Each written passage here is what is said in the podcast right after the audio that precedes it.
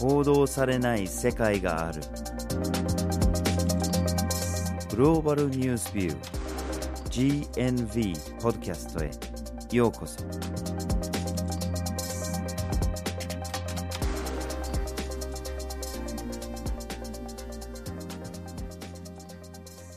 バジル・ホッキンスです。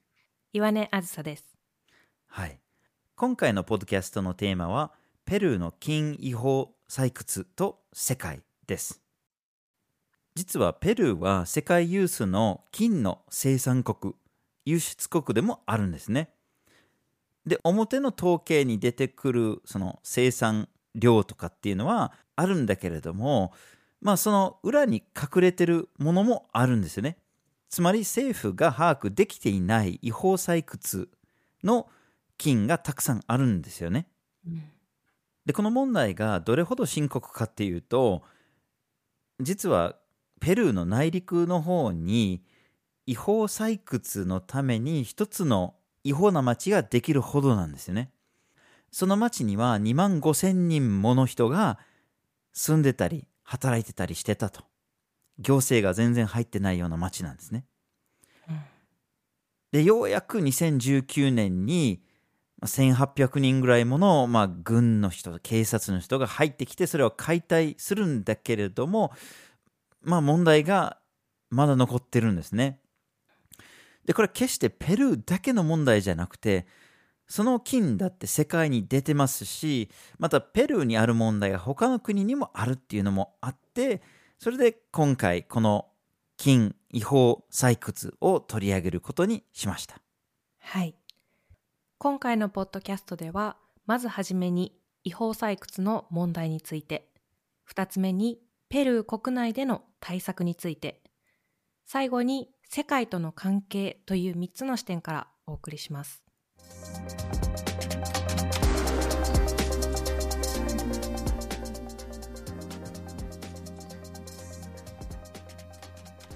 ではまずはじめに違法採掘の問題について話をしましょうはい。で、実際にこの違法採掘の問題に入っていく前に、ペルーの位置を確認しておきたいと思います。う。はい。で、ペルーは南米の太平洋に面した国なんですね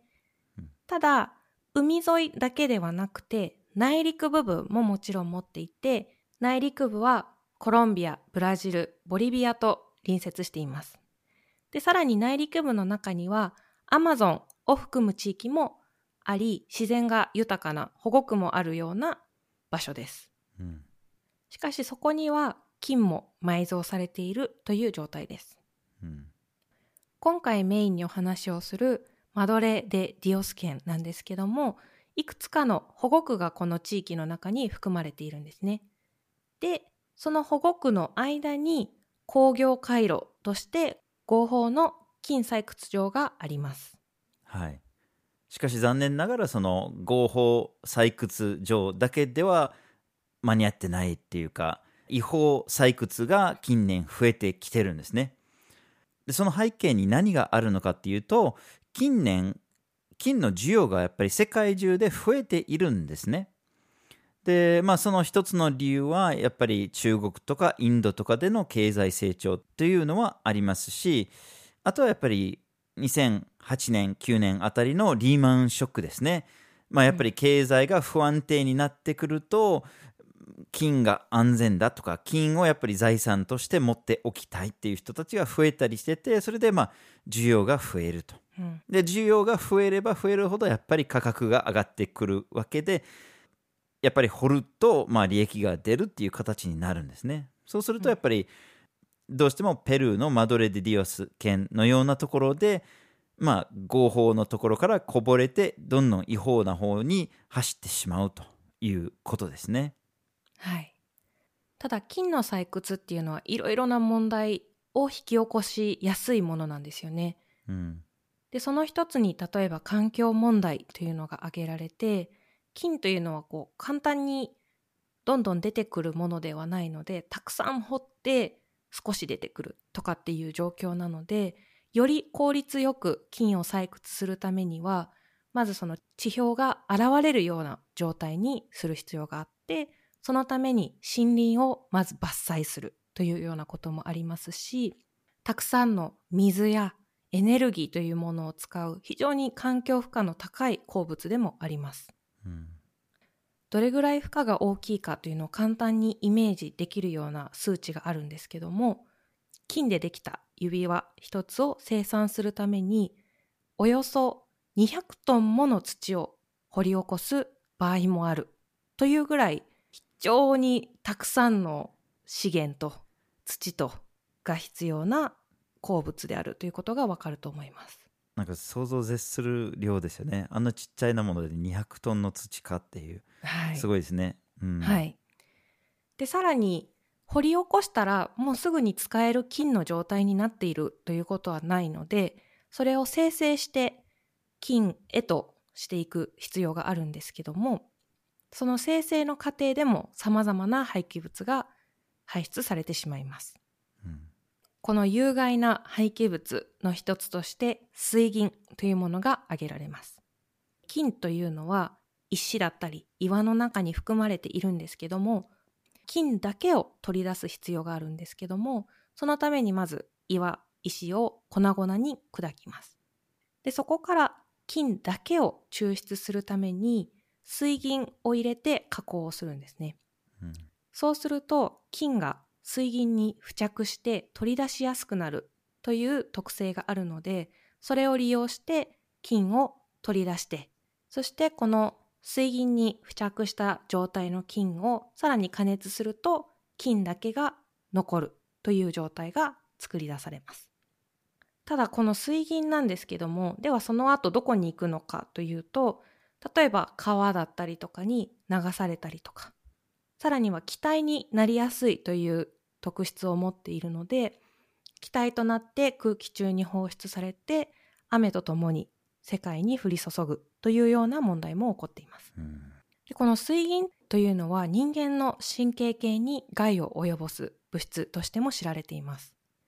実際に金の採掘場周辺の地域の住民に対して行った調査では、およそ40%の住民が体内の水銀が危険なレベルに達しているというような結果も出ています。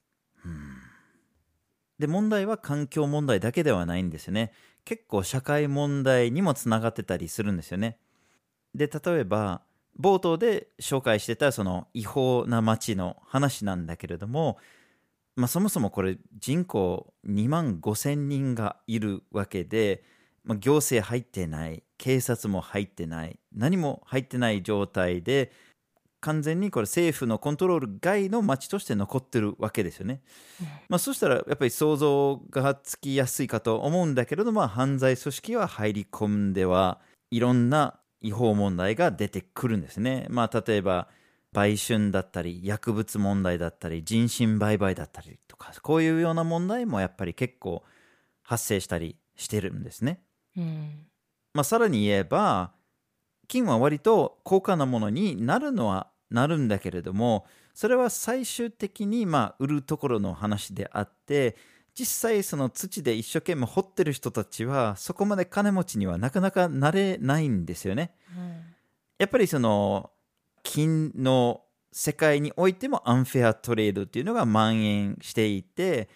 結局そのバイヤーだったりあるいはそれを何かの商品にしていく生産側でやっぱり利益がどんどん流れていってしまうっていうのがあるので、まあ、一生懸命掘ってても貧困から脱出できるかっていうのがやっぱり難しいところではあるんですね。はい。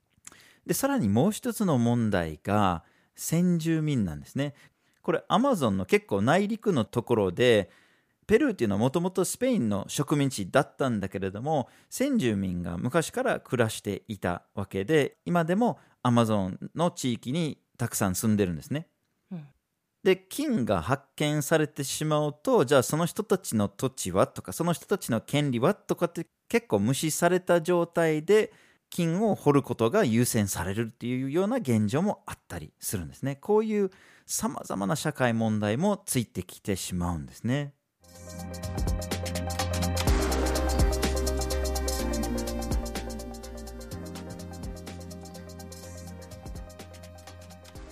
では続きましてペルー国内での対策について話をしましょう。はい。冒頭にもあったように、この金の採掘をめぐって違法な採掘のための町というものまで出来上がってしまったというのがペルーの大きな問題として注目されたんですけども、この町、ラ・パンパと言います。で、この町自体が2019年に軍や警察が入って解体されることとなりました。実際にこのラパンパの町の解体にあたっては中央政府が主導で動いたんですけどもこの町で活動を行っていた犯罪組織のメンバーは逮捕され違法に金の採掘を行っていた人々は追放されさらに人身売買の被害者たちは救出されるということが行われました。うん、結構これ成功例としてまあ称えられるというようなことにはなったと思うんですね。ペルー国内でもまあ、うん。国外でもっていう状況だったと思うんですけれども。ただまあそう簡単には問題は解決されないんですよね、まあ、町は解体することはできるんだけれどもじゃあその追放した人たちはどうなるのかとか2万人とかですよねうんまあ、行き場があるかっていう話ですね。でそもそもやっぱり貧困状態にいる人たちが非常に多いわけでじゃあその人たちが追放されたところで就職先があるのかとか何かこう稼いで生きていけるものがあるのかとかっていうのがやっぱり大きな問題として残るんですね。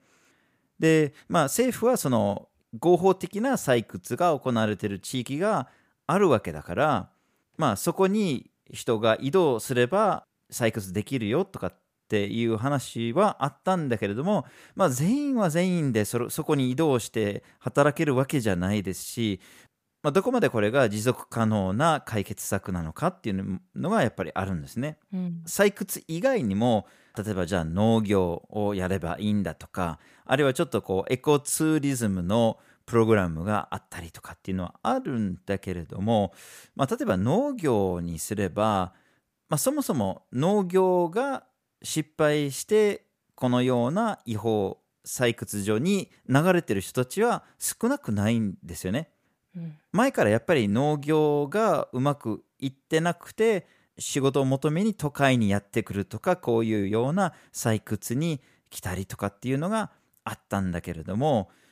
でこの農業の、まあ、失敗の背景には例えば気候変動があったりとか。前までは農業はうまくいったんだけれどもうまくいかなくなってしまったとか。あるいは輸出するような農作物があるんだけれども結局低価格でしか売れなかったりとか。こういうところにもやっぱアンフェアトレード問題があったりするのでそもそも場所によっては、まあ、農業があんまりうまくいってなかったところなのにそこにたくさんの人を戻してうまくいくのかっていうのはやっぱり疑問が残るところもありますね。はい。でこの町を解体するだけではなくその後どうするのかというような中央政府の今後の動きというのも非常に重要ではあるんですけども地方政府もまた同じような違法な採掘場ができてしまわないようにという対策に動き出しています。うんこのラパンパの町ができてしまったマドレ・デ・ディオス県なんですけども2019年に県知事が交代しています。2019年以前の知事という人がですねこの人自体が実は違法採掘を過去に行っていたという人物であって、うん。この違法採掘の取り締まり自体してこなかった人物なんですね。まあそうなりますよね。うん。はい、で2019年の選挙で新しい知事が誕生したんですけどもこの現知事というのが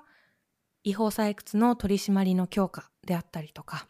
対策というのを取っていくことに非常に意欲的な人物です。うんさらにこの違法採掘によって破壊されてしまった森林の回復ということにも大学や NGO と協力して取り組んでいくという動きが見られています。うんでこれどういったことなのかというと先ほども言ったようにこう金を採掘するにあたってかなり大規模な森林伐採というのが行われているんですけども実際にどれぐらいの環境破壊が行われてしまったのかそれによって動植物の生態系がどのように影響を受けたのかということを大学や NGO とともに調査をして現状を把握した上で対策を立てようという動きが起こっています。うん具体的にはこの森林破壊が起こってしまった場所でまた森林を回復させていくための植林というのが始まっています。うん一方で先ほども触れたように菌を抽出するにあたって用いられる水銀にまつわる問題というのは非常に厄介でしてこうすぐに対策を立ててそれが効果を及ぼすというのも難しいものですしまだまだ課題が残っているというふうに言えると思います。うん、そうですね。もう一つ課題が残るのが、まあ、社会問題の方で先ほどその先住民の土地所有の問題の話もちょっと触れたんですけれどもやっぱりこの問題を解決するためには先住民がずっと暮らしてきたところの土地の取得を、まあ、よりしやすいものにしていかなきゃいけないんですよね。今だとやっぱりそのすっごい面倒な手続きをしててもその土地の取得が認められるか認められないのかっていうのがやっぱりすごい難しかったのにそれがじゃあ採掘場を作りたいって言ったら逆にすごい簡単にその採掘権が取れてしまうっていうような現状なんですね。でそれを、まあ、変えていくしかないっていう状態であって、まあ、先住民の人たちも立ち上がろうとしてる部分があるんだけどもこれがまだまだやっぱり課題としては残ってしまってますね。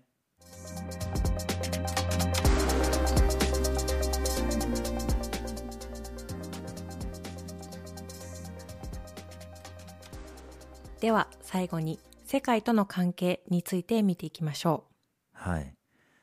まあ、これまではペルーの話ばっかりしてたんだけれども結局ペルーで採掘される金の大半が外に出るんですね。輸出されるんですね。う。うん。でもそもそもペルーから出てくる金が、まあ、世界に回る以上やっぱり金は何に使われてるのかちょっとだけ触れた方がいいんじゃないかなと思うんですね。うんでまあもちろんみんなすぐ多分思いつくのが、まあ、ジュエリーとかそういうような、まあ、指輪だったりネックレスだったりとかだけれどまあそれ以外にも例えば金箔だとか、まあ、金塊とかっていうようなものも想像はつくと思うんだけれども、まあ、そういうような飾りとか、まあ、価値のあるものとかっていうものばかりではなくて金属として、まあ、電動性が高くてですね、まあ、意外に電化製品にいっぱい入っているんですね。うん、でこの一つ一つの電化製品に入っている量というのは非常にわずかではあるんですけども世界でかなりの電化製品というのが年間出回っている中でそれを考えるとすごくたくさんになるということですよね。うんでどれぐらいの電化製品私たちが消費しているのかということなんですけども例えばアップル社の iPhone であれば年間およそ2億台売れているというふうに言われています。すごいですね。うん。これすごい数ですよね。うんでもちろんその金が使われているスマートフォンは iPhone だけではないので、うんその他のスマートフォンを使っていても中に金がわずかではあるけども使われているという状態ですし、さらにはスマートフォンだけではなくてパソコンカメラさらには IC チップというものにまで金は使用されているんですね。うんまあ、あらゆる電化製品に使われてるわけですね。うんまあ、そうすると金のネックレスとか持ってなくても、まあ、知らないうちにすごい身近な存在ではあるんですよね。うんだけど実は例えばその電化製品を作っている製造業者っていうのはその自分自身の製品に使われている金がどこからどういうような状況で輸入されてきたのかっていうのがほとんど分かっていないんですよね。うんでまあ、例えばペルーであれば、まあ、合法金もあれば違法金もあってでどっちもどこかに輸出されて例えば金塊としてそれが輸出されて他のものといろいろと混ざってしまうんですよね。で最終的に電化製品に入れられた時にはもう追跡できないんですねどこから来たのかっていうのが特定できないっていう状態になるんですね。うんでまあ本当にその掘り起こすところから製品に入るまでの、まあ、サプライチェーンというのが非常に複雑で長いっていうのもあるんだけれどもやっぱり追跡できないっていうのがちょっとこれはどうかなと思ってたりするんですね。うんでこれアメリカでの調査なんだけれどもその金を輸入している会社の1300社があるそうなんだけれども結局調査をしたところそのうちのわずか23社しかその金の出所を特定できてなかったっていうことが分かったんですね。これ世界中で繰り返されている傾向だと思いますね。はい。じゃあ、金の取引をやめて、リサイクルして今もう市場に出回っているものをもう一度取り出して使えばいいじゃないかというような動きもあります。うん、例えば、いらなくなったスマートフォン、捨てられた際にそこから使われている金を取り出して、また生成して別の形で別の製品へと使用するということも技術的には可能ではあるんですけども、一つはコストがかかること。二つ目はこのリサイクルするための仕組みというのを作らなければならないこと。うん最後にリサイクルして取り出す金だけでは今の生産に対して金の量が追いつかないというような問題があってこれは一社が取り組めば大丈夫という問題ではなくて業界全体で仕組みを変えていかなければいけないというような状況になっています。うん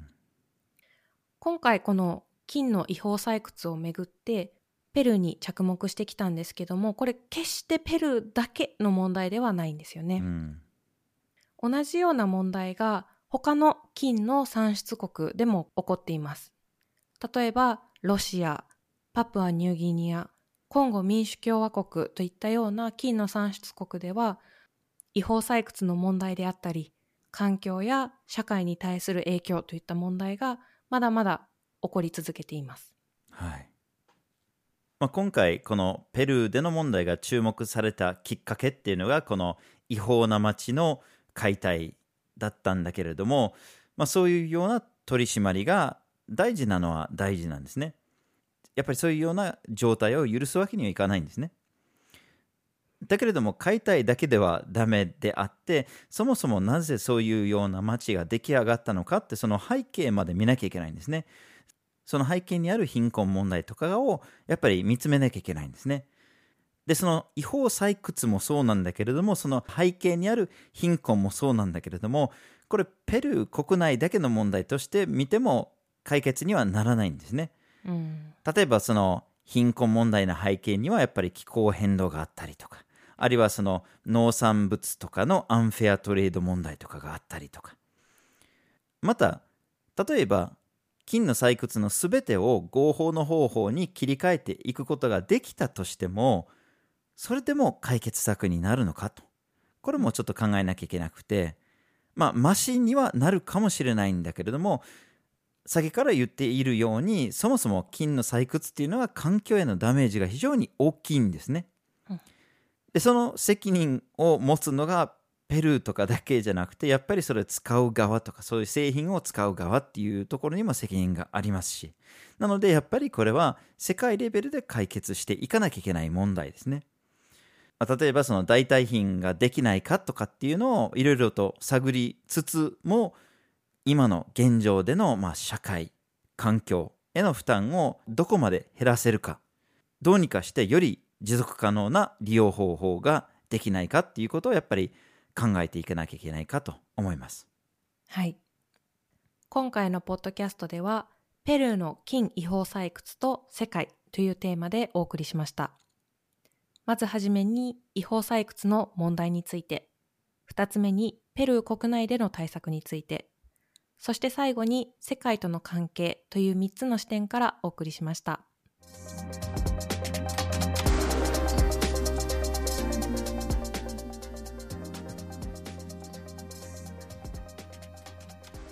GNV は毎週木曜日19時に新しい記事をアップしています。火曜日と土曜日には一枚ワールドもアップしています。Twitter、Facebook、Instagram でも発信しています。ポッドキャストは毎月第1、第3月曜日に発信します。ぜひフォローしてください。次回もお楽しみに。